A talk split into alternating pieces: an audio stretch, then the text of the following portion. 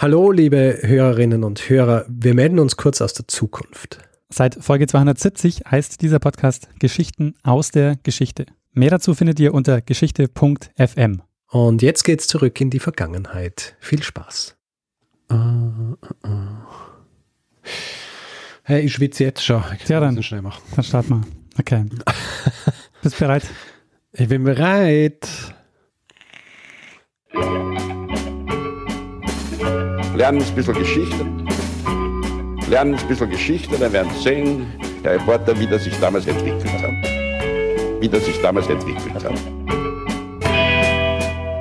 Hallo und herzlich willkommen bei Zeitsprung, Geschichten aus der Geschichte. Mein Name ist Richard. Und mein Name ist Daniel. Ja, und wir sind zwei Historiker und wir erzählen jede Woche eine Geschichte aus der Geschichte. Meist abwechselnd und letzte Woche habe ich eine Geschichte erzählt. Daniel, erinnerst du dich noch an diese Geschichte? Ja, ich kann mich noch erinnern, äh, Richard. Es ging um die Kokosnuss. es ging um die Kokosnuss. Sehr gut erkannt, Daniel. Äh, belassen wir es einfach dabei. Ähm, Absolut, aber was, ähm, ein, eine Sache vielleicht okay. noch. Wir ja. hatten einen sehr äh, schönen Kommentar, ähm, dass es tatsächlich eine Frucht geben würde, mit, oh ja. mit der wir das Ganze jetzt durchziehen können. Ja, ja, was war das? Die, ähm, die, Echte, die echte Feige oder so in die Richtung heißt es. Ja. ja, die Feige, ohne, ohne Mangelerscheinungen. Aber ich glaube, das Problem vom, äh, vom Protagonisten der letzten Episode vom August Engelhardt war ja weniger die Tatsache, dass er dass er nur Kokosnuss gegessen hat, weil das hat er höchstwahrscheinlich eh nicht gemacht, sondern einfach, weil er sonst auch äh, ein bisschen komisch war, was Krankheitsbehandlung und so weiter angeht. Ja, das stimmt. Also wahrscheinlich wäre es ihm recht ähnlich ergangen hätte er nur diese Feige gegessen. Was allerdings äh, sehr oft vorkommen ist, äh, also als Feedback gekommen ist, ist, dass ähm, Christian Kracht, heißt er, glaube ich, ein Buch geschrieben hat, basierend auf dieser Geschichte. Und zwar heißt das Buch Imperium. Und ich habe das zwar vorhin irgendwie gelesen, als ich die Episode vorbereitet habe, aber dann während der Episode nicht erwähnt. Hier sei es noch einmal erwähnt, es gibt dieses Buch und es äh, gibt glaube ich, auch Theaterstücke basierend auf diesem Buch. Also, ja, Leseempfehlung. Ja, Daniel, und nachdem ich letzte Woche eine Geschichte erzählt habe, äh, den äh, Gesetzen der Logik gehorchend, bedeutet es, dass du diese Woche eine Geschichte erzählen musst. Deswegen frage ich dich, Daniel, was hast du für eine Geschichte mitgebracht? Ja, Richard, wir springen heute in die erste Hälfte des 20. Jahrhunderts. Ja. Nach Wien und Frankfurt, beziehungsweise um genauer zu sein, nach Neu-Isenburg. Ah, Wien und Frankfurt. Ist das zufällig eine Geschichte über, über die Erfindung der Einbauküche? Äh, nicht ganz, aber es geht ähm, auch wieder um eine, eine Person. Also wir beschäftigen uns mit einer Person, mit einer Person, die du vermutlich kennst, die eine ganz mhm. außergewöhnliche Biografie hat. Jedes Mal, wenn du sagst, eine Person, die ich vermutlich kenne, ist die Wahrscheinlichkeit bei 0%, dass ich sie kenne. Ja, sie ist eine der bekanntesten Patientinnen der Medizingeschichte und wird okay. auch häufig darauf reduziert und daher schauen wir uns jetzt vor allem ihre Biografie an, abseits ihrer Krankengeschichte, die nämlich auch sehr beeindruckend ist. Okay, sehr gut. Die Rede ist von Bertha Pappenheim. Sagt dir der Name was? Mm, nein. Dann sagt ihr aber vielleicht ihr Name was, mit dem sie in die Medizingeschichte eingegangen ist. Da, ähm, da hatte sie das Pseudonym Anna O. Ah, ja, Anna O. Ja, das äh, kommt mir bekannt vor. Ist es, ist es die, ist es die Freud-Geschichte? Das ist die Freud-Geschichte, genau. Ah ja. Ähm, wir schauen uns heute die Geschichte an ähm, aus, äh, wir, wir schauen uns äh, heute die, die Lebensgeschichte von Bertha Pappenheim an, nicht fokussiert auf die Anna O-Geschichte, sondern auf die Bertha Pappenheim-Geschichte, weil die ähm, mhm. nicht minder spannend ist. Sehr schön. Ähm, Bertha Pappenheim war nämlich die Gründerin des Jüdischen Frauenbundes und eine der bekanntesten Figuren der konfessionellen Frauenbewegung zu der Zeit. Bevor sie allerdings zu einer Protagonistin der Frauenbewegung wurde, stand also diese langjährige Krankengeschichte.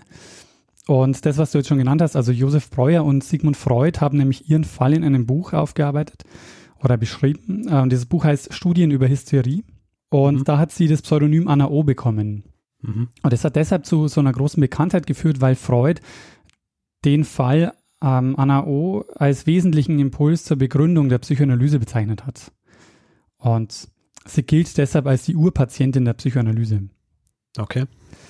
Und bis 1953 war es auch mehr oder weniger nicht bekannt, ähm, aber in einer Freud-Biografie hat ein Psychoanalytiker in einer Fußnote erwähnt, dass es sich bei Anna O. um Bertha Pappenheim handelt. Wir schauen uns jetzt mal ihre Biografie ein bisschen genauer an und lernen auch gleich mal ähm, meine Expertin für diese Episode kennen. Ähm, es ist äh, Britta Konz. Ähm, sie ist Professorin für Religionspädagogik an der TU Dortmund und sie hat ihre Dissertation über Bertha Pappenheim geschrieben.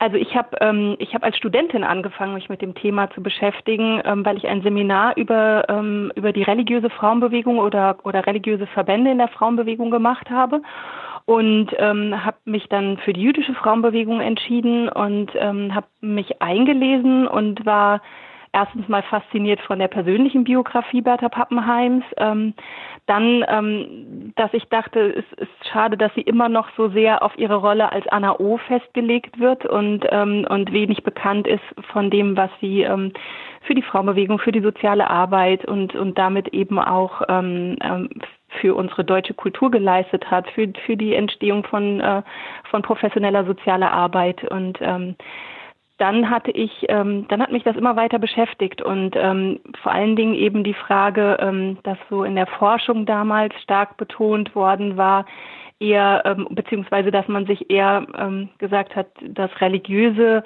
ähm, musste eher überwunden werden, um die Frauenrechte zu etablieren. Und ähm, ich, je mehr Texte ich gelesen habe ähm, von, von Frauen, die der konfessionellen Frauenbewegung angehört haben, desto mehr habe ich gesehen, dass, ähm, dass die ähm, auch eine religiöse Motivation hatten, ähm, sich für Frauenrechte einzusetzen oder sich durch ihren Glauben darin gestärkt gefühlt haben so wie eine übergeordnete Distanz, äh, Instanz so über über der über der patriarchalen Männerwelt, dass sie gesagt haben, aber Gott will, dass wir uns für die Rechte einsetzen. Und das fand ich faszinierend. Also wie ähm, wie sie das geschafft hat. Ähm, sie ist ja orthodox aufgewachsen. Ähm, so aus, aus ihrem religiösen ähm, Feld heraus ähm, die, sich für Frauenrechte einzusetzen, wie sie argumentiert hat, ohne ähm, das Judentum abzulegen ja, und da bin ich dann hängen geblieben und habe dann ähm, einfach ähm, die Forschung da angesetzt. Wir werden Britta Konz jetzt in der Folge noch ein paar Mal öfter hören, aber soweit schon mal so für, einen, für einen kleinen Überblick. Mhm. Fangen wir vielleicht mal so am Anfang an. Bertha Pappenheim wächst in Wien auf. Die Familie des Vaters kommt so aus dem Raum Bratislava, damals noch Pressburg. Die Mutter kommt aus dem Frankfurter Raum und die Pappenheims waren eine sehr gut situierte jüdische Familie. Also Bertha Pappenheim ähm, wurde 1859 geboren und sie führt das typische Leben einer höheren Tochter. Sie wächst jüdisch-orthodox auf und gerade der Vater, der legte sehr viel Wert auf die jüdischen, Fe äh, auf die jüdischen Festtage. Sie kam dann, wie das bei wohlhabenden jüdischen Familien zu der Zeit üblich war, in eine katholische Privatschule. Und mit 16 endet dann ihre Schulzeit. Und typischerweise würde man jetzt erwarten, dass sie ähm, heiratet, was aber nicht passiert. Also sie wird ihr Leben lang nicht heiraten ähm, und sie wird sich ihr Leben lang darüber beklagen, dass sie nicht weiter gefördert wurde. Im Gegensatz zum Beispiel zu ihrem Bruder. Äh, ihr Bruder Wilhelm, der hat eben dann, der ist dann aufs Gymnasium gegangen, hat dann äh, Jus studiert. Mhm. Und wenige Jahre später beginnt dann ihre Krankengeschichte. Die Familie fuhr im Juni 1880 auf Sommerfrische nach Bad Ischl und ihr Vater erkrankt dort plötzlich sehr schwer. Ähm, der war dann stark fieberig, hat so eine Brustfellentzündung. Und ähm, die Mutter und die Tochter übernehmen dann die Pflege des Vaters. Äh, und laut Krankenbericht von Josef Breuer, der ab November dann, ähm, der ab November Bertha Pappenheim dann behandelt, beginnen hier im Sommer die ersten Krankheitserscheinungen. Also sie fängt an zu halluzinieren. Sie war zum Beispiel lange allein oder oft allein mit ihrem Vater den sie da gepflegt hat, hm, hatte Angst, war übermüdet und sieht dann zum Beispiel schwarze Schlangen. Das war aber noch nicht alles. Sie verliert dann ihre Sprache, kann teilweise nur noch Englisch reden. Und mit der Zeit häuften sich dann diese Zustände. Sie, sie hat ihre Sprache und hat nur noch Englisch reden können. Ja, genau. Sie hat dann nur noch Englisch reden können. Sie oh. hat Deutsch verstanden, aber sie hat nur noch Englisch reden können. Okay. Anfang September gingen dann die Pappenheims wieder zurück nach Wien. Der Zustand des Vaters hat sich immer noch nicht verbessert ähm, und Bertha und ihre Mutter pflegten dann den Vater weiter. Aber für Bertha war das dann immer, äh, für Bertha Pappenheim ähm, war es dann immer schwerer. Also sie wurde immer schwächer und entwickelte dann auch einen sehr starken Husten. Und das ist dann die, ähm, die Zeit, in der die Familie den Josef Breuer zur, zur, zur Hilfe holen. Das war zu dem Zeitpunkt ein sehr beliebter Arzt in der Wiener Oberschicht. Ähm, und es beginnt jetzt eine zweijährige besondere Beziehung zwischen den beiden. Also er besucht sie täglich und sie entwickelte ganz viele unterschiedliche Symptome in dieser Zeit. Also wie gesagt, sie kann, konnte lange Zeit nur Englisch reden, hatte Lähmungserscheinungen, hatte Angstvisionen, war teilweise erblindet. Ähm, hinzu kommen dann heftige Stimmungswechsel von Heiterkeit bis zu extremen Angstgefühlen. Und Breuer diagnostiziert dann Hysterie. Und an der Stelle müssten wir jetzt eigentlich quasi mindestens eine Folge zu Hysterie machen. ja. Weil Hysterie eine sehr spannende und lange Geschichte ähm, hat. Ähm, ich kürze es hier jetzt wirklich so ähm, radikal ab, weil wir einfach die Zeit nicht haben dafür. Mhm. Ähm, Hysterie, also leitet sich ab von Hysteron, dem griechischen Wort für Uterus. Und äh, es gibt unterschiedliche Theorien dazu, aber eine der bekanntesten stammt von Hippokrates. Der sagt, ähm, der hat die Theorie, dass, ähm, dass der Uterus bei betroffenen Frauen im Körper äh, wandert und sich dann im Gehirn festsetzt. Aha. Hysterie war zu dem Zeitpunkt, also ähm, Anfang des 20. Jahrhunderts, eine sehr häufige Diagnose ähm, und wurde sehr unterschiedlich therapiert. Teilweise ähm, auch extrem schmerzhaft, zum Beispiel mit Elektroschlägen, ähm, also mit Elektrotherapien. Es gab auch Wasserkuren, also wo man, ähm, wo die Frauen über lange Zeit ähm, in Bädern verbringen mussten. Ja. Teilweise auch mit gynäkologischen Eingriffen. und die erste große, aus heutiger Sicht wissenschaftliche Beschäftigung mit Hysterie stammt von Jean-Marie Jacot. Und hier schließt sich jetzt ähm, sozusagen der Kreis wieder, denn Freud, der mit Breuer befreundet war, der war für einige Monate bei Jacot in der Klinik und hat sich eben auch sehr mit Hysterie beschäftigt. Mhm. Und Breuer entscheidet sich dann für eine Sprechbehandlung. Er therapiert eben, äh, er therapiert Bertha Pappenheim eben mit einer Sprechbehandlung, was zu dem Zeitpunkt sehr ungewöhnlich war. Denn das ganze Feld Psychoanalyse und so ähm, gibt es ja noch nicht in der Form. Ähm, und eigentlich wären eben andere Therapieformen zu dem Zeitpunkt ähm, typischer gewesen. Aber er entscheidet sich eben für die Sprechbehandlung und er versetzt sie in, in einen hypnotischen Zustand und redet dann mit ihr. Im April 1881 stirbt dann Sigmund Pappenheim, also Bertha Pappenheims Vater.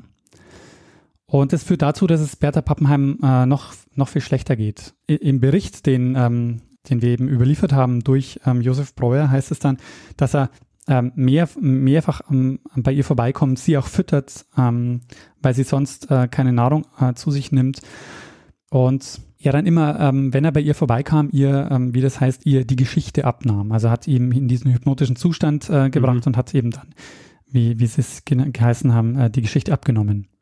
Mhm. Ähm, sie verbringt dann auch einige Zeit in unterschiedlichen Sanatorien. Und Sie verwendet im Laufe ihrer Behandlung einige Begriffe, die dann auch Eingang gefunden haben in die Psychoanalyse. Also zum Beispiel ähm, stammt von ihr der Begriff Talking Cure, also Redekur. Weil sie ja nur Englisch reden können. Genau, richtig. Ähm, und noch ein, ein, anderer Begriff, der auch von ihr kommt, ist zum Beispiel Chimney Sweeping. Ähm, okay. Damit hat das sie ist quasi so das, das Aufräumen. Genau, richtig. Ja. Dieses, dieses mhm. Geschichten abnehmen. Also sie hat quasi in diesem Zustand diese Geschichten erzählt und dann war, hat sie das quasi als Chimney Sweeping bezeichnet. Und das sind Begriffe, die quasi heute noch in der Psychoanalyse auch verwendet werden. So. Ja, ist ganz praktisch, dass sie so diese Lingua Franca dann schon vorweggenommen hat und gleich die englischen Begriffe gefunden hat dafür. Das stimmt, ja. Ähm, Breuer beendet dann nach zwei Jahren die Behandlung relativ abrupt im Juni ähm, 1882. Und in seinem Bericht heißt es dann, dass die Patientin ähm, sich vollständiger Gesundheit erfreut. Das kann allerdings nicht so ganz richtig sein, weil sie auch in den nächsten Jahren noch viel Zeit in Sanatorien verbringt Mhm. Ähm, das ist allerdings eine Zeit, die nicht mehr so gut dokumentiert ist, ähm, denn die Jahre zwischen 1883 und 1888, da wissen wir nicht so viel über Bertha Pappenheim. Wir wissen nur, dass sie eben äh, in einigen Sanatorien war und auch, dass sie in dieser Phase auch, ähm, auch zum Beispiel eine Elektrotherapie hat über sich ergehen lassen müssen ähm, und sie hat auch eine Arsen- und eine Kininbehandlung äh, bekommen und sie hat sehr viel Morphium gegen ihre Neura Neuralgieschmerzen bekommen. Mhm. Die Zeit wo wir Bertha Pappenheim wieder ähm, deutlich besser fassen können, ist dann ab 1888. Da zieht sie nämlich mit ihrer Mutter zurück nach Frankfurt. Und sie führt ab jetzt ein Leben, wo sie sehr aktiv ist und wo man die, äh, und sie führt ein Leben, als hätte es diese Krankheitsphase nie gegeben. Und das macht auch ein Stück weit die Faszination aus, weil äh, das so ein Rätsel bleibt, wie sie dann am Ende tatsächlich geheilt wird. Ähm, ähm, denn nach Breuers Bericht war sie 1882 geheilt, aber eben verbringt dann noch äh, quasi fast fünf Jahre in, ähm, in Sanatorien und, und, ähm, und war eben noch lange nicht geheilt. Sie beginnt jetzt zum Beispiel zu schreiben, veröffentlicht die ersten Bücher. Äh, da hat sie das Pseudonym P. Berthold und sie engagiert sich dann ähm, sehr stark in der jüdischen Gemeinde in Frankfurt. Und die jüdische Gemeinde damals in Frankfurt, die verändert sich zu dem Zeitpunkt ähm, sehr stark, weil sich, ähm, weil sehr viele Juden und Jüdinnen aus dem Osten zuwanderten, ähm, was unter anderem daran lag, dass ab 1881 äh, kommt es zu zahlreichen Pogromen in Russland. Und viele von, äh, von den Juden und Jüdinnen fliehen dann eben auch nach Frankfurt. Und da gab es dann ähm, Reformer in, der, ähm, in den israelitischen Hilfsvereinen, die gesagt haben, wir müssen die öffentliche und die private Fürsorge umgestalten ähm, und professionalisieren. Und das hat Bertha Pappenheim ebenfalls erkannt und hat sich dann begonnen, da zu engagieren. Ähm, sie kritisiert zum Beispiel das sinnlose Almosengeben, das sie bezeichnet als ein Narkotikum, das auf die Empfänger nur schädlich und demoralisierend wirken würde. Ähm, und sie wird eben in den nächsten Jahrzehnten die prägende Figur sein, die den Bereich der Wohlfahrtspflege ähm, professionalisiert. Sie sagt zum Beispiel, ähm, das ist ein Zitat von ihr, die Gedankenlosigkeit des Gebens muss künftig in einem reinen, vernünftigen, planmäßigen, zweckdienlichen Helfen weichen. Und damit wird im Leben der jüdischen Frau der erste Schritt getan sein, sich der Frauenbewegung anzuschließen. Mhm. Da sehen wir jetzt auch schon das, was ähm, Britta Konz angesprochen hat diese beiden Aspekte, die bei ihr immer zusammenkommen, das Religiöse und eben auch das Feministische. Und die Sozialeinrichtungen damals waren noch sehr männlich geprägt. Also sie, ähm, Frauen damals kämpften auch dafür, ähm, zum Beispiel als Lehrerin arbeiten zu dürfen. Und es ist das Jahr 1895, in dem ihr Engagement ähm, so richtig beginnt äh, in, der, in der Wohlfahrtspflege. Und es ist genau das Jahr, in dem das Buch Studien über Hysterie von Breuer und Freud erscheint. Und in diesem Buch ist die Geschichte der Anna O. die erste von fünf Krankengeschichten. Und sie arbeitet dann in einem Mädchenwaisenhaus äh, und übernahm dann die Leitung 1897. Und was vielleicht noch erwähnenswert ist, sie hat ihr Leben lang ohne Entlohnung gearbeitet, sondern hat ihr Geld dann immer ähm, gespendet. Und sie wird jetzt in den nächsten Jahren eine wichtige Stimme der jüdischen Frauenbewegung und beteiligt sich an etlichen Diskussionen. Und vielleicht noch ein paar Worte, was denn das Besondere ist an der jüdischen Form der Wohltätigkeit, der CDK. Und äh, da wird uns jetzt ähm, Britta Konz noch was zu erzählen. Und da gibt es eben diese jüdische Tradition, ähm, dass ähm, Gott ist Schöpfer, aber der Mensch ist ein Stück weit über die Ebenbildlichkeit Mitschöpfer. Das heißt, er tritt auch sozusagen für die Welt ein und dass, dass, dass die Welt so einen guten Fortbestand hat. Und da ist eben äh, Gerechtigkeit ein ganz, ganz wesentlicher Faktor und die Zedakah, also die, die Wohltätigkeit. Und ähm, die jüdischen Frauen haben damals aber gesagt, wir müssen, ähm, oder allen voran eben Bertha Pappenheim, diese traditionelles Wohltätigkeitsverständnis, nachdem man dann so Almosen gibt, ähm, das führt, ähm, das führt nicht dazu, dass sich die soziale Lage wirklich verbessert, sondern ähm, und da war die Argumentation ähnlich wie bei den Lehrerinnen. Wir brauchen professionell geschulte ähm, Personen, die das machen. Wir brauchen ähm, eine Struktur und, ähm, und da haben, hat Bertha Pappenheim so von der Settlement-Bewegung ähm, ähm, Ideen übernommen, ähm, wo man so gesagt hat, wir müssen in direkten Austausch treten mit den Empfängerinnen der Wohltätigkeit. Also es nützt nichts, wenn man einfach irgendwo hinspendet, sondern ähm, wir müssen auch in die Wohnung gehen, mit den Frauen sprechen. Und das hat Bertha Pappenheim eben auch gemacht. Also sie ist ja nach Galizien überall hingereist. Irgendwie gibt es auch abenteuerliche Geschichten, dass sie unter ihrem Kleid sich in Zeitungspapier eingehüllt hat, weil es so kalt war. Und dann ist sie wirklich in die Bordelle gegangen und hat mit den Frauen gesprochen und, und, und hat versucht, wirklich ähm, ja auch so ein bisschen die Stimmen einzufangen oder, oder zu gucken, wo sie helfen kann. Und, ähm, und diesen, diesen Bereich, diesen Sektor eben mit ausgebaut zu haben, das ist so, so eine, eine ganz wesentlicher, ganz wesentlicher Beitrag, den, den jüdische Frauen da geleistet haben. 1904 wurde dann auf ihre Initiative hin der Jüdische Frauenbund gegründet, von dem es heißt, der Bund verfolgt die Gesamtinteressen der jüdischen Frauenwelt. Der war also, wie jetzt schon häufiger genannt, feministisch und jüdisch. Ähm, Bertha Pappenheim war Teil der gemäßigten bürgerlichen Frauenbewegung. Das heißt, sie forderte zwar gleiche Rechte ein, aber gleichzeitig stand sie für, eine, für die tradierten Geschlechterrollen. Wir hören jetzt noch einmal Britta Konz, die uns erzählt, was es für äh, Bertha Pappenheim bedeutet hat, Teil der konfessionellen Frauenbewegung zu sein und was für Konflikte sich, äh, was für Konflikte das so nachgezogen, äh, nach sich gezogen hat.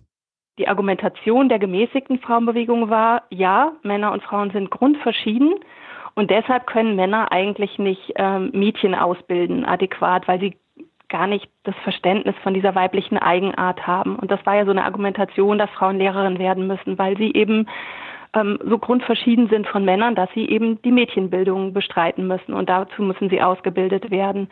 Und ähm, diese Argumentation hat Bertha Pappenheim übernommen und das, da gab es sicherlich radikalere Flügel der Frauenbewegung. Also von daher war sie jetzt nicht in, in der allgemeinen Frauenbewegung ähm, hat sie sich nicht dem Flügel zugeordnet, der, der jetzt äh, da, da ganz streitbar war. Aber dadurch, dass sie sich der Sittlichkeitsfrage zugewandt hat, ähm, ist sie natürlich nochmal ähm, in diese ganzen Konfliktfelder doller reingekommen, weil das Stereotyp war, ähm, es gibt Mädchenhandel und das sind hauptsächlich Juden. Und Juden sind ja sozusagen so, dass sie irgendwie schachern und, und ihre Mädchen verkaufen. Und Bertha Pappenheim ähm, ist da auch wieder, dass sie gesagt hat, wir müssen den Dingen auf den Grund gehen ähm, und ähm, hat gesagt, gut, dann müssen wir schauen und hat gemerkt, dass es eben ähm, in der Tat viele jüdische Frauen in den Mädchenhandel reingeraten, weil sie rechtlos sind und äh, weil sie nicht genug rechtlich geschützt sind, weil sie in Ehen reingebracht werden, die nur auf religiöser Grundlage getroffen werden und nicht rechtlich ähm, abgeschlossen sind und, und von daher sind sie leichte Opfer. Und ähm, das hat ähm, zu Konflikten geführt, weil ähm, viele Juden gesagt haben, ja, aber wenn wir das öffentlich machen, dann arbeiten wir Antisemiten in die Hände. Und da hat sie eben zum Beispiel gesagt, das nützt ja nichts, wir müssen trotzdem dieses Unrecht bekämpfen. Und da kam sie sozusagen in Konfliktpunkt. Und ähm, sie kam auf eine andere Art und Weise in Konfliktpunkt, ähm, ähm, dass sie, also sie stammt ja aus dem orthodoxen Judentum und ihr war religiöse Tradition ähm, und, ähm, und so eine tiefe Religiosität zeitlebens wichtig. Und es gab ja andere Strömungen im Judentum, die sich, die dann eher säkularer waren. Bei denen hatte sie Unterstützung für den Kampf für die Frauenrechte aber die waren ähm, nicht so, die konnten nicht so mit diesem, mit dieser Betonung des Jüdischen oder mit der jüdischen Tradition. Also sie hatte ja auch das Heim des jüdischen Frauenbundes in Neu-Isenburg, wo es ihr ganz wichtig war, den Kindern lebendige jüdische Tradition beizubringen. Im Übrigen auch da können wir vielleicht gleich nochmal drauf kommen, dass äh, das hauptsächlich von Frauen geleitet wurde. Also da hat sie so eine feministische Variante sozusagen ähm, von jüdischer Tradition gelebt. Ähm, aber ähm, dadurch hatte sie und, äh, unter den säkularen Juden ähm, eine ambivalente Unterstützung und unter den Orthodoxen, die dann eher sozusagen die Betonung von Tradition geteilt hätten, äh, da hatte sie aber dann nicht die Unterstützung für den Kampf für Frauenwahlrecht, für Bad Mitzvah und so weiter. Also von daher war sie da, ja, hat sie sich bewusst immer auch so ein bisschen in in die Kontrast reinbegeben, aber das ist auch so, das, das ist auch ein Stück weit sie selber gewesen. So. Die Sache mit Neu-Isenburg werden wir uns jetzt dann noch nachher noch ein bisschen genauer anschauen. Ähm, an der Stelle war mir jetzt einfach nur wichtig, nochmal zu zeigen, dass sie in ganz viele Konflikte äh, involviert war. Ja. Ähm, aufgrund eben dieser, dieser ambivalenten Stellung, die sie hatte. Bei den Orthodoxen hat sie eben das Problem gehabt, dass sie, ähm, dass sie zu stark eben auch diese ganzen ähm, Sittlichkeitsfragen ähm, ähm, behandelt hat und auch öffentlich gemacht hat. Den säkulareren Strömungen war sie eben, ähm, die ja eigentlich sie stärker unterstützt ähm, haben, auch mit den feministischen Theorien, die sie vertreten hat. Da hat sie dann das Problem gehabt, dass sie sozusagen äh, zu, ähm, ja, zu stark den, den, den religiösen Anteil ähm, noch vertreten hat. Also sie ist eigentlich ständig zwischen Stühlen gesessen, oder? Genau, ja, so kann man sagen. In, in, ihrer, in, in ihrer Arbeit. Der Jüdische Frauenbund, das muss man äh, sich auch nochmal vergegenwärtigen, war mit einer der wichtigsten Organisationen ähm, ähm, zu der Zeit. Ähm, 1907 hatte der schon 32.000 Mitglieder und in den 1920er Jahren war das, waren es fast 50.000. Und es gibt aber ein Thema, das war für Bertha Pappenheim besonders wichtig. Das wurde jetzt auch schon ähm, in den Einspielern, glaube ich, genannt. Das war der Mädchenhandel. Mhm. Sie war an der Gründung des Vereins Weibliche Fürsorge beteiligt, dessen Leitung sie dann auch übernommen hat. Und das ist insofern interessant, weil das der erste rein weibliche jüdische Verein in Deutschland war. Und das war ein Verein, der arbeitete gegen Mädchenhandel und unterstützte bedrohte und verarmte Frauen. Was auch im Einspieler genannt war, was äh, teilweise ein Problem war für Bertha Pappenheim, war, dass ihre Arbeit immer wieder für antisemitische Propaganda benutzt wurde. Also wenn sie sich zum Beispiel öffentlich über die Beteiligung von Juden am Mädchenhandel geäußert hat, dann wurde das zum Beispiel im Stürmer aufgegriffen für antisemitische Traktate. Ja. Und sie sagt aber immer wieder, dass es trotzdem wichtig ist, ähm, das nicht zu verschweigen und öffentlich zu machen. Für den Kampf gegen den Mädchenhandel, da ist sie dann oder da wird sie dann auch eine international führende Stimme ähm, gegen den Mädchenhandel. Sie beginnt ähm, ganz viele Reisen zu machen, um sich vor Ort ein Bild zu machen und Frauen zu unterstützen. Sie reist zum Beispiel nach Galizien, geht dort äh, in, in Bordelle. Sie reist nach Russland, um den Opfern der Pogrome zu helfen, indem sie zum Beispiel Waisenkindern äh, nach Frankfurt, äh, in Frankfurt aufnahm. Und die Erfahrungen, die sie da gemacht hat, die führten dann zu dem Plan, ein, eigens, ein eigenes Mädchen- und Kinderheim zu gründen, was dann ein paar Jahre später, 1907, auch gelang. Das ist auch schon, äh, schon angedeutet worden. Äh, das ist das, äh, das Heim in Neu-Isenburg. Das ist in der Umgebung von Frankfurt. Mhm. Dieses Heim stand unter dem Leitmotiv Schutz den Schutzbedürftigen und Erziehung den Erziehungsbedürftigen. Und dieses Heim wurde streng nach jüdischen Riten geführt. Das heißt also, die Erziehung zu jüdischem Gemeinschaftsleben war da ein ganz zentraler Punkt. Und Britta Konz erzählt uns jetzt im Folgenden, welche Rolle das Heim in Neu-Isenburg für Bertha Pappenheims ähm, Arbeit hatte ein Herzstück ihrer Arbeit war ja das Heim des Jüdischen Frauenbundes in Neu-Isenburg. Und da gibt es auch noch Gedenkstättenarbeit, also das, da kann man auch noch das Haus sozusagen besuchen. Ähm, und das finde ich ist noch erwähnenswert, weil sie da wirklich versucht hat, beispielhaft ähm, zu leben, was, was, was so ihrer Ansicht nach ähm, moderne jüdische Identität war. Also insgesamt hat Bertha Pappenheim und haben der Jüdische Frauenbund versucht, so ein weibliches jüdisches Projekt der Moderne zu entwickeln. Sie haben gesagt sozusagen, wir haben ähm, Aufgaben, drängende Aufgaben der Gegenwart und ähm, wir sind sozusagen als Frauen einerseits ähm, zuständig sozusagen ähm, für so eine Akkulturation, für ein modernes Judentum, aber das darf nicht auf Kosten sozusagen der jüdischen Tradition gehen. Und jetzt versuchen wir mal beides in Einklang zu bringen und so eine moderne jüdische, aber religiöse Identität ähm, ähm, zu, zu schaffen und die dann auch an die nachfolgende Generation weiterzugeben, dass eben nicht ähm, das Judentum aufgegeben wird ähm, und dass die Anpassung an die deutsche Kultur dazu führt, dass ähm, Juden nicht mehr ihr, ihr Bezug zum Judentum haben. Das Heim war für viele Kreise der jüdischen Gemeinde eine Provokation. Also sie hat sich dort, ähm, sie hat sich dort zum Beispiel auch unehelich geborenen Kindern angenommen es war nämlich üblich äh, zu dem Zeitpunkt noch, dass unehelich geborene Kinder nicht als Mitglieder der jüdischen Gemeinschaft äh, akzeptiert wurden. Das heißt, die wurden deshalb oft zur Adoption freigegeben oder an christliche äh, Waisenhäuser gegeben. Und in Neu-Isenburg galt der Grundsatz, dass alle Kinder gleich zu behandeln sind und nicht äh, nach der Herkunft gefragt wurde. Was sie in Neu-Isenburg schafft, ist, dass sie Wohltätigkeit, ähm, also ist dass sie die Wohltätigkeit äh, professionalisiert, hin zu etwas, was wir heute als Sozialarbeit bezeichnen würden. Also sie schreibt zum Beispiel einen bekannten Aufsatz, äh, Wehe dem, dessen Gewissen schläft, heißt er, wo sie eben auch betont, dass Armenhilfe zentralisiert und professionalisiert werden muss. Und das hat sie vorgelebt in Neu-Isenburg, indem sie zum Beispiel äh, die Arbeit dort sorgfältig in Akten und Berichten festgehalten hat, was sie dann nachgehende Fürsorge äh, genannt hat. Äh, sie gründete dann auch den Weltbund jüdischer Frauen, allerdings war das im Mai 1914 und mit Ausbruch des Ersten Weltkriegs wurde dann die Organisation wieder aufgelöst. Ähm, Bertha Pappenheim war ja, also ihr war zwar die jüdische Tradition sehr wichtig, aber sie war eben auch sehr verankert in der ähm, europäischen deutschen Kultur. Und deshalb hat sie die zionistische Bewegung ähm, immer sehr stark kritisiert. Also der Zionismus ist ja die Bewegung Ende des 19. Jahrhunderts, die gefordert hat, einen eigenen Judenstaat zu gründen mhm. und in den folgenden Jahren immer mehr Zulauf bekommen hat. Und es kam für sie aber nicht in Frage, weil sie hat gesagt, dass damit die jahrhundertelangen Bemühungen um rechtliche und kulturelle Gleichstellung dann quasi dahin wären, die sie hier geführt haben.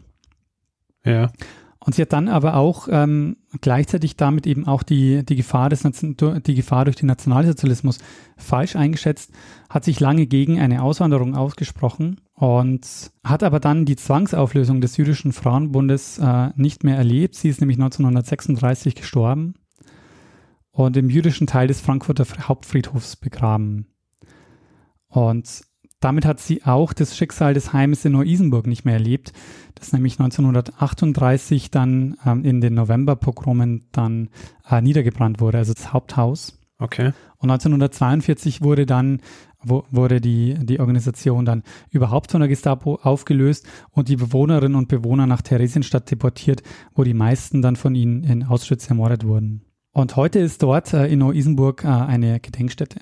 Und wir hören jetzt nochmal Britta Konz mit einem kurzen Fazit dazu. Und musste dann aber leider am Ende ihres Lebens, also sie hat zum Beispiel auch ähm, die Kinderverschickung bekämpft, weil sie gesagt hat, Kinder gehören in ihre Familie und wir sind Deutsche und ähm, hat kritisch auf den Zionismus geschaut, weil ihr der zu ideologisch war und, und diese ganzen Vorstellungen von gemeinschaftlicher Kindererziehung und ähm, das politisch aufgeladen, das hat ihr missfallen. Ähm, und ähm, dann wurde sie, äh, hatte sie ähm, irgendwer in Neu-Isenburg verpfiffen und sie wurde zu Gestapo vorgeladen. Und dann ist sie verhört worden und dann ähm, war ihr das Protokoll, und das war auch wieder typisch Bertha Pappenheim, nicht, äh, nicht eindeutig genug. Und dann hat sie das echt korrigiert an die Gestapo zurückgeschickt und hat gesagt, das ist nicht ganz richtig gewesen. Hat aber da dann gemerkt, ähm, sie hat die Gefahr unterschätzt. Also es ist doch gefährlicher, als sie dachte und, ähm, und hat dann schon noch ähm, zugegeben, dass sie sich geirrt hat und dass eigentlich Ausreise besser wäre. Und das, glaube ich, was, was ja auch ein Stück weit tragisch ist, dann so am Ende des Lebens auch zu merken, äh, ähm, dass, dass so das, wofür sie so gekämpft hat oder was so ihre Vision war, so ein selbstbewusstes, modernes deutsches Judentum, ähm, dass die Deutschen das zerstören. Ja, sie hat auch ähm, schon in den äh, Anfang, ich glaube 1930, hat sie ein paar Nachrufe auf sich selbst verfasst wo sie die Kritik an ihrer Arbeit äh, schon ironisch überspitzt hat. Die enden nämlich dann immer mit einem Schade. Also zum Beispiel, äh, einer davon heißt, äh, Zitat, sie gründete im Jahre 1904 den Jüdischen Frauenbund, dessen Bedeutung längst nicht erfasst ist. Die Weltjudenschaft, Männer und Frauen, könnten ihr für diese soziale Tat dankbar sein. Sie sind es nicht. Schade. Und so gibt es also eine Zahl, äh, zahlreiche Nachrufe, die sie dann auf sich, äh, über sich verfasst hat, wo sie dann eben immer mit Schade endet. Huh. Ja, und ähm, da du ja in Wien bist, Richard. Ja. Du kannst dir, ähm, du kannst dir auch noch was äh, von Bertha Pappenheim in Wien anschauen. Okay. Es existieren nämlich zwei Sammlungen von ihr im Museum für angewandte Kunst. Okay. Eine Spitzensammlung und eine Sammlung mit Eisenkunstguss. Ha, wa warum? Also wie, wie, wie sind diese Sammlungen entstanden und warum sind die dort? Ähm, wie, das, also wie die nach Wien kommen, weiß ich nicht, aber das waren wohl beides so ein bisschen so ihre Steckenpferde. Spitzen- und Eisenkunst in der, in der Angewandten, sagst du? Genau, in der Angewandten. Es gab vor ein paar Jahren auch mal eine Ausstellung dazu, aber das ist, glaube ich, schon ein paar Jahre her. Okay, spannend. Ja, Richard, und das war meine Geschichte über Bertha Pappenheim, äh, eine zentrale Figur der konfessionellen Frauenbewegung, Gründerin des Jüdischen Frauenbundes, bedeutende Stimme im Kampf gegen den Mädchenhandel, Pionierin der Sozialarbeit, die aber dennoch vor allem als, vor allem, vor allem als berühmte Patientin in, in Erinnerung geblieben ist, als Urpatientin der Psychoanalyse sozusagen. Ha. Ja, sehr gut. Also ich persönlich finde ja die, den anderen Teil ihrer Biografie viel spannender als die, die Mitwirkung an, an äh, an Freuds Aufstieg beziehungsweise der, Psycho, äh, der Psychoanalyse. Ähm, sehr spannend. Also die, ich finde es auch sehr gut, diesen, diesen Ansatz, sie quasi zu befreien von, von dieser, von der Tatsache, dass sie eigentlich nur bekannt ist als die, als die Anna O. Wobei, ähm, ich frage mich, äh, was hast du gesagt, wann, ab wann ist klar gewesen, dass, dass sie die Anna O war? Äh, erst ab du hast gesagt, der Fußnote oder so hat das irgendwie. Genau, das war erst ab 1953. Okay. Wie, ähm, also wie ist sie denn rezipiert worden, sagen wir, bis zu diesem Zeitpunkt? Also ähm, das liegt, ich, ich bin mir nicht ganz sicher, ob sie viel erinnert wurde dann in der direkten Nachkriegsgeschichte, weil äh, mit Nationalsozialismus kommt ja dann erstmal der Bruch. Ja. Und ähm, ich weiß nicht, ob die Jahre dann gereicht haben. Also es ist so, dass viele ähm, ihrer, oder es, es gibt einige, die, äh, die an sie erinnert haben, die ähm, sich in zum Beispiel in New York dann getroffen haben. Ähm, und unter anderem auch ihre Biografin, weil es war dann so, dass nachdem ähm, bekannt wurde, dass sie Anna O ist, hat ähm, diese, hat ihre Biografin ähm, gesagt, sie will jetzt sofort eine Biografie schreiben über Bertha Pappenheim, dass nicht, dass sie quasi nur noch an Anna O erinnert wird. Ja. Und das hat sich aber alles verzögert und am Ende hat's, ist es doch im Grunde so gewesen, dass sie als Anna O erinnert wurde. Mhm. Und ähm, an der Stelle noch vielen Dank an Professorin Britta Konz, die uns für diese Folge als Expertin zur Verfügung gestanden hat. Und das Thema ist äh, ein Hinweis einer Hörerin. Und das ist eine Hörerin, die du auch kennst, Richard. Ah ja. Weil sie schon mal in einer Zeitsprungfolge zu Gast war. Äh, der Hinweis kommt von Juna Großmann, ähm, Ah, die uns in okay. Zeitsprung Ja, 86 die Geschichte des ähm, Sabbatai Zvi, des falschen Messias, erzählt hat. ja, ja, natürlich. Sehr gut. Ja, Also vielen Ja. Dank, ähm, vielen Dank, Juna, für den Hinweis. ja gut. Ähm, Daniel, dann würde ich sagen, soll man einen Feedback-Blog machen? Mach mal einen Feedback-Blog. Mach, nee, mach mal einen Feedback-Hinweis-Blog. Ah ja, Feedback-Hinweis-Blog heißt es mittlerweile. Gut, also wer Feedback geben will zu äh, dieser Episode oder anderen, kann es entweder per E-Mail machen, feedback.zeitsprung.fm oder direkt auf unserer Website, zeitsprung.fm. Kann es auch auf Twitter machen, das sind wir mit dem Account twitter.com slash zeitsprungfm oder auch persönlich, ich jetzt Stormgrass Daniel at Mestner und wer auf Facebook ist, kann uns dort natürlich auch finden unter facebook.com slash zeitsprung.fm. Und wer uns reviewen will, Sterne vergeben, ähm, einfach all die Dinge machen, die man macht, um äh, uns be zu bewerten oder uns zu sagen, wie gut oder wie schlecht wir sind, kann das zum Beispiel auf iTunes machen oder auf panoptikum.io oder einfach äh, wo auch immer man Podcasts herkriegt. Da gibt es meistens für sowas eine Möglichkeit. Ja, dann gibt es noch die Möglichkeit, uns finanziell zu unterstützen. Wir haben auf der Webseite alle Hinweise zusammengefasst, die ihr braucht, um uns ein bisschen was zukommen zu lassen. Und wir freuen uns über alle, die uns ein bisschen was in den Hut werfen, damit wir dieses äh, Programm hier Woche für Woche abfahren können. Abfahren. das ist ein neuer Ausdruck jetzt. Ähm, wir bedanken uns in dieser Woche bei Konstanze, Matthias, Martina, Dominik, Jonathan, Tim, Ute, Florian, Kevin, Wilfried und Dominik. Vielen, vielen Dank für eure Unterstützung. Ja, vielen herzlichen Dank. Und dann, Richard, wollte ich noch einen Dank loswerden. Okay. Nämlich, wir haben uns schon länger nicht mehr über die iTunes-Kommentare bedankt. Ah, und ja. da sind wieder ähm, großartige Kommentare dazugekommen. Und an der Stelle nochmal vielen, vielen Dank. Äh, das ist immer eine sehr große Freude, die zu lesen und auch immer super motivierend. Richtig. Äh, Es stimmt nämlich. Ich habe nämlich äh, vor kurzem habe ich, habe ich so ein gelesen und äh, teilweise werden wir auch direkt angesprochen in diesen, in diesen Reviews und es gibt ja keine Möglichkeit, da zu antworten. Ja, Also man kann dann nicht so ähm, sich bei iTunes einloggen und sagen, oh, vielen Dank dafür. Das heißt, man muss das so stehen lassen und dann eben hier, so wie du es jetzt gerade ähm, äh, gemacht hast, äh, bedanken. sehr gut, Richard. Ja, und dann? Ja, dann äh, bleibt uns eigentlich eh nur noch einer Person das letzte Wort zu geben, die es eigentlich immer hat. Bruno Kreisky. Lernen ein bisschen Geschichte. Lernen ein bisschen Geschichte, dann werden Sie sehen, der Reporter, wie das sich damals entwickelt hat. Wie das sich damals entwickelt hat.